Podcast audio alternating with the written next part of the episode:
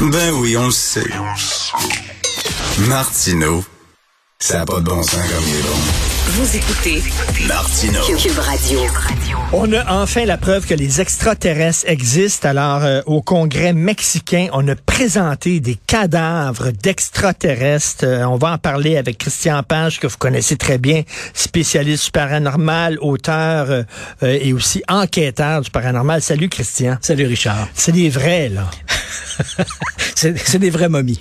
Je me souviens à l'expo, à l'expo, à l'expo, moi, je, je, je, je me souviens de l'expo et il y avait un, un pavillon euh, du paranormal et de l'ésotérisme, mais il y avait justement euh, euh, des, des, des momies d'extraterrestres en carton vraiment c'est n'importe quoi. Mais ça ressemblait à ça ce qu'ils m'ont Ben, montré. t'es- tu es pas très loin de la vérité. En fait, je te raconte un peu comment cette histoire-là apparaît. Tu as raison. On est devant le Congrès mexicain. C'est quand même moins protocolaire que le Congrès américain. C'est quand même important. C'est quand même important. C'est l'antichambre du gouvernement. Là, on s'entend bien là-dessus. Et on sait depuis deux ans maintenant, le gouvernement américain a mis en place un service étatique pour enquêter sur les ovnis. On en parlait déjà depuis quelques années. Il y a eu quelques tentatives, plus ou moins, euh, plus ou moins boiteuses, mais finalement, depuis deux ans, le gouvernement américain a mis de l'avant un programme qui s'appelle le programme ARO. L'acronyme veut dire euh, Bureau de solution des anomalies dans tous les domaines. Donc, ça, c'est du côté des Américains. Donc, on prend la question des ovnis très au sérieux du côté américain parce que derrière les ovnis, on l'a bien compris, il peut y avoir une menace qui vient de la Chine, de la Russie, l'espionnage, les drones et tout le reste. Donc, c'est un peu la même chose qu'on essaie de faire du côté mexicain, c'est-à-dire qu'il y a des gens là-bas qui sont préoccupés par la question des ovnis et le Congrès mexicain a accepté d'accueillir ces gens-là, écouter ce qu'ils avaient à dire. Donc, des gens qui ont vécu des expériences sont allés parler de leur de, ce qu'ils avaient vécu. Et arrive notre histoire des momies. Donc, comment cette histoire-là des momies est passée du Pérou au Mexique? L'affaire commence en 2015. En 2015, bon, d'abord, il faut comprendre qu'on est dans un terreau qui est fertile. hein. Le Pérou, c'est le pays des dieux venus du ciel.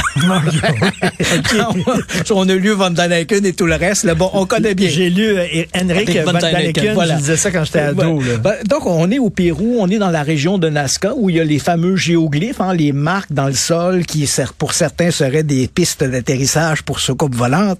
Et on a également des, des, des communautés qui étaient des communautés du Mésoamérique, notamment les, les, les autochtones Paracas, qui, qui pratiquaient la déformation crânienne. Donc, chez les nouveau-nés, on plaçait des blocs de bois à l'avant du front et à l'arrière de la tête, de manière à déformer le crâne, lui donner une forme conique pour...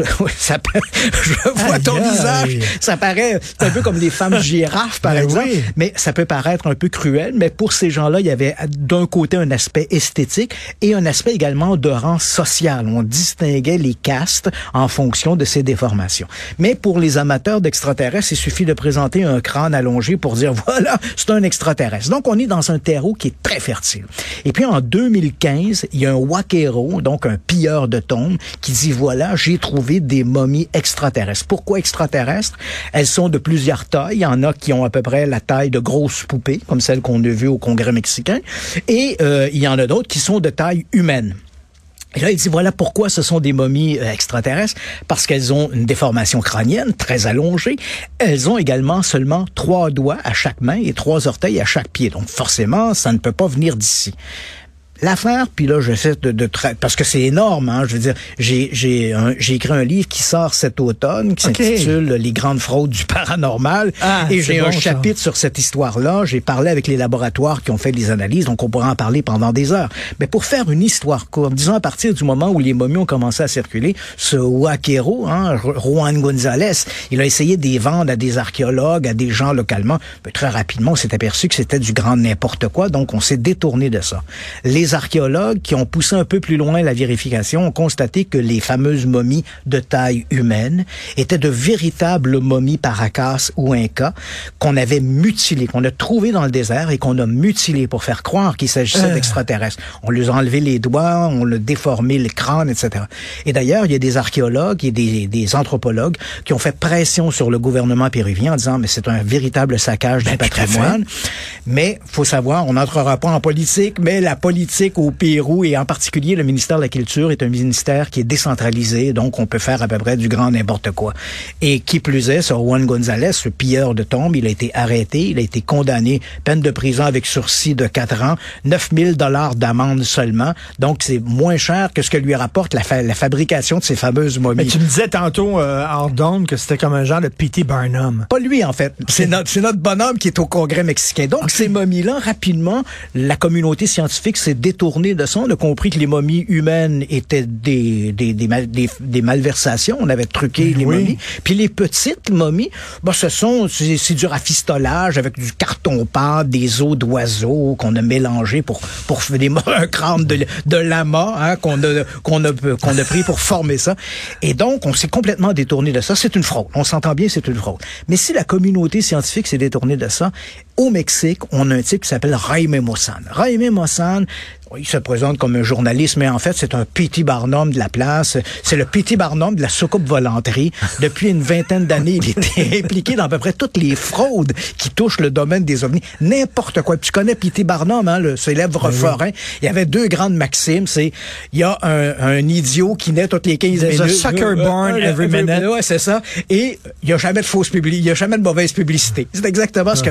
Et c'est exactement le leitmotiv de ce Jaime Mossan. Il a une émission hebdomadaire sur la première chaîne mexicaine qui parle de secours volantes et d'extraterrestres. Donc, pour lui, tout est bon. Il, c'est un, un individu qui a fait beaucoup de sous avec ça. Donc, puisque la communauté euh, scientifique et archéologique ne s'intéressait pas aux momies incas, lui s'est dit, ça m'intéresse. Il en a acheté.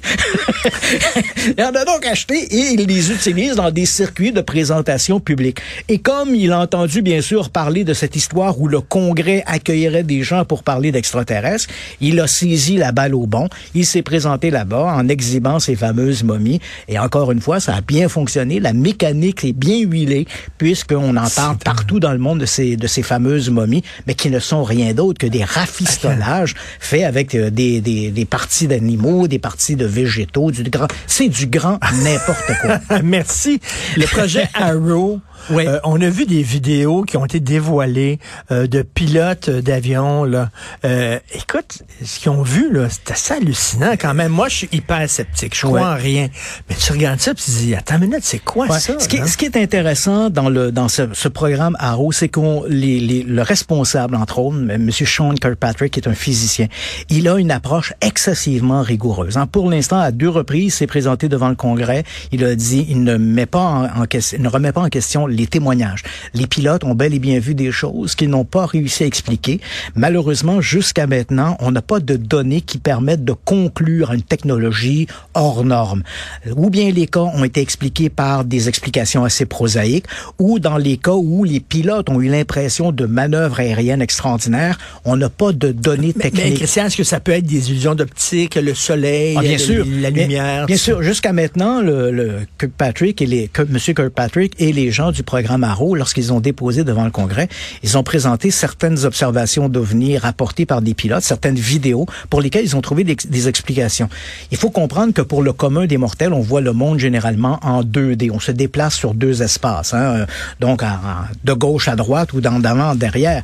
Mais lorsqu'on est dans un avion, évidemment, on a une troisième perspective qu'on doit tenir compte. Donc, quand le pilote dit j'ai vu quelque chose passer aux côtés de mon avion qui allait très très vite, est-ce que c'est lui qui se déplaçait très vite ou est-ce que c'est l'objet qui se déplaçait très vite? On a vu notamment, il a présenté au con- Kirkpatrick a présenté au Congrès une vidéo tournée depuis le cockpit d'un jet où on voit une sphère métallique qui semble passer très rapidement aux côtés de, de l'avion.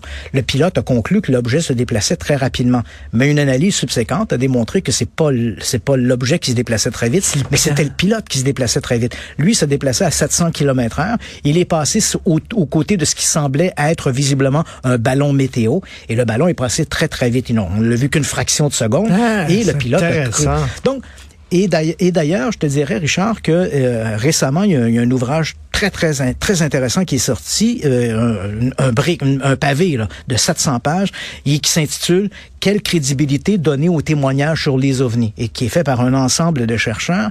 Et on montre bien qu'on soit pilote. Généralement, quand tu lis un truc sur les ovnis, on dit « C'est sûr que c'est crédible parce que c'est soit un pilote, soit un policier ou quelqu'un qui a une pratique libérale, un médecin, un avocat. » Mais c'est- les recherches montrent que que devant l'inconnu, on est tous identiques. Si on ne sait pas ce que l'on observe, que l'on soit un pilote, que l'on soit un individu qui travaille dans une chaîne de restauration rapide ou qu'on soit un policier, on va commettre exactement les mêmes erreurs. Donc, c'est un préjugé positif que de croire qu'un pilote est un meilleur observateur, mais devant l'inconnu, il va commettre exactement les mêmes erreurs que n'importe qui. Wow. Donc, il faut avoir une approche excessivement rigoureuse et on peut féliciter, même si les amateurs d'OVNI diront que le, le groupe Arrow est peut-être trop prudent, mais je pense qu'ici, on doit prêcher par la prudence et c'est ce qu'ils font. Et jusqu'à maintenant, oui, aux observations d'objets qu'on ne peut pas identifier, mais pour l'instant, rien ne permet de croire qu'on est ici en présence d'engins extraterrestres. Christian, c'est passionnant. Ton livre, il sort quand sur Le les 18 fraudes? octobre prochain, et écoute, c'est euh, 20 histoires dignes d'Hollywood, Ben, et dont justement l'histoire de ces momies, dont j'ai parlé avec les, les gens qui ont fait Ah. les analyses. Et une, pour terminer uniquement avec ça, ces gens-là, on voit que M. Mossan fait une relecture des analyses. hein, quand il dit, on a 70% d'ADN humain, puis le reste c'est inconnu, en faisant, en laissant supposer que l'inconnu égale extraterrestre. Quand j'ai parlé au laboratoire, c'est pas ça qu'ils m'ont dit. On dit, on a reçu, on- d'ailleurs, on déplore le fait qu'on n'a pas assisté à la prise des échantillons, mais on avait pour mandat d'évaluer l'ADN humain. Il y a 70% d'ADN humain, le reste, c'est pas identifié, mais c'est pas forcément extraterrestre. Ça peut être des végétaux, des ossements d'animaux, n'importe quoi. Donc c'est c'est 70% humain et du grand n'importe quoi. et dans la bouche Merci. de Rémi Monsanto, ça devient extraterrestre. Merci, Ça me fait Christian plaisir, Page, et on va se reparler à la sortie de ton livre. C'est passionnant. Merci beaucoup. Bonne Grand journée. plaisir.